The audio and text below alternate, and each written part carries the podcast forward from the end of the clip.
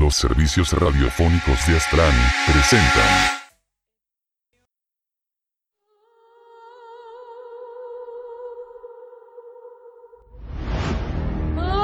El vampiro fumador. Un encuentro con lo sobrenatural y el misterio. Las historias que van de boca en boca y que crispan los nervios ya pertenecen a la leyenda. Intensamente el terror. Principiamos. El incidente de Max Headroom.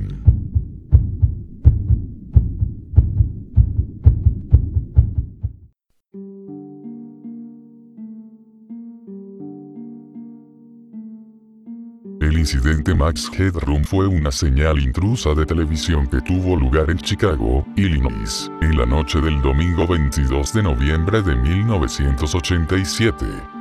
Es un ejemplo de lo que se conoce en el negocio de la televisión como intrusión en emisión de señal. El intruso logró interrumpir dos estaciones de televisión abiertas en el transcurso de tres horas. Los responsables nunca fueron identificados. La primera aparición de la intrusión de la señal tuvo lugar durante la transmisión en vivo del noticiero en horario estelar, de 9 O'Clock News, de la entonces independiente estación WGN Televisión, en el canal 9 durante el resumen de la victoria de los Chicago Bears contra los Detroit Lions, en el segmento deportivo, la imagen se oscureció durante aproximadamente 15 segundos para luego regresar, pero siendo visible una persona que llevaba una máscara de Max Headroom y gafas de sol encima, saltando y moviéndose en vaivén frente a una lámina de metal corrugado que imitaba el efecto de fondo utilizado en el programa original y película de Max Headroom. No había más audio que un zumbido y un ruido oscilante. La superposición de la señal duró 28 segundos y fue detenida por los ingenieros de la WGN, cambiando la frecuencia de su estudio a la del transmisor del John Hancock Center para evitar el bloqueo impuesto por la señal pirata. El incidente dejó al presentador deportivo, Dan Ron, desconcertado, diciendo, bueno, si se están preguntando qué fue lo que pasó, yo también.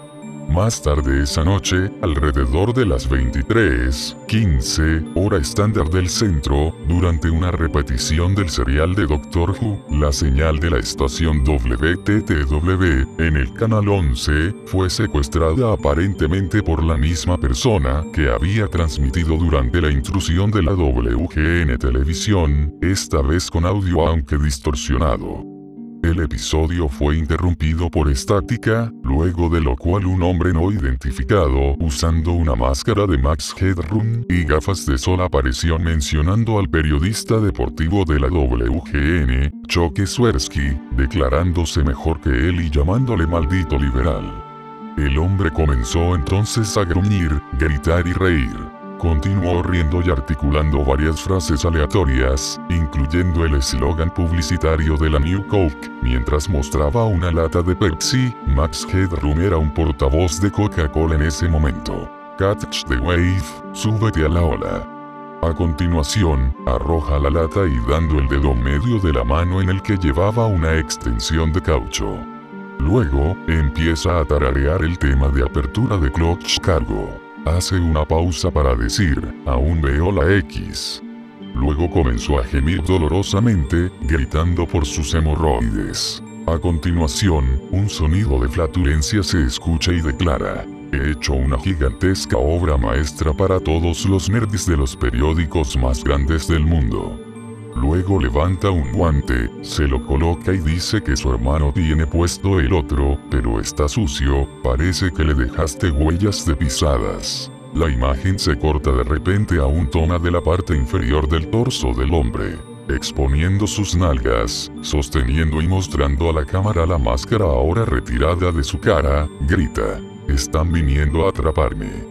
Luego un cómplice, aparentemente del sexo femenino, no identificado usando un traje de sirvienta dice, Inclínate, perra y palmea al hombre con un matamoscas, mientras este grita de modo exagerado.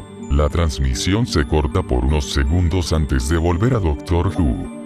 La intrusión duró casi 90 segundos. La WTTW, que mantenía su transmisor en la cima de la torre Sears, se encontró con que ningún ingeniero pudo detener al intruso porque no había ingenieros trabajando a la hora de la intrusión. Los técnicos encargados de supervisar la transmisión intentaron tomar medidas correctivas, pero no pudieron.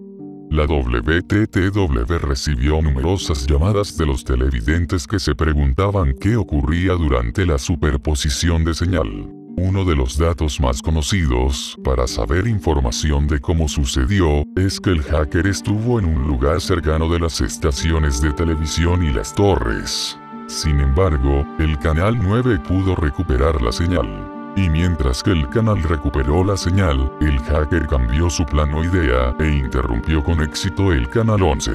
El canal 11 intentaba comunicarse con la torre Sears para capturar al hacker, pero no lograron hacerlo. El responsable debió haber sido un empleado de uno de los respectivos canales o una persona de comunicación social, pero no hubo manera de encontrarlo.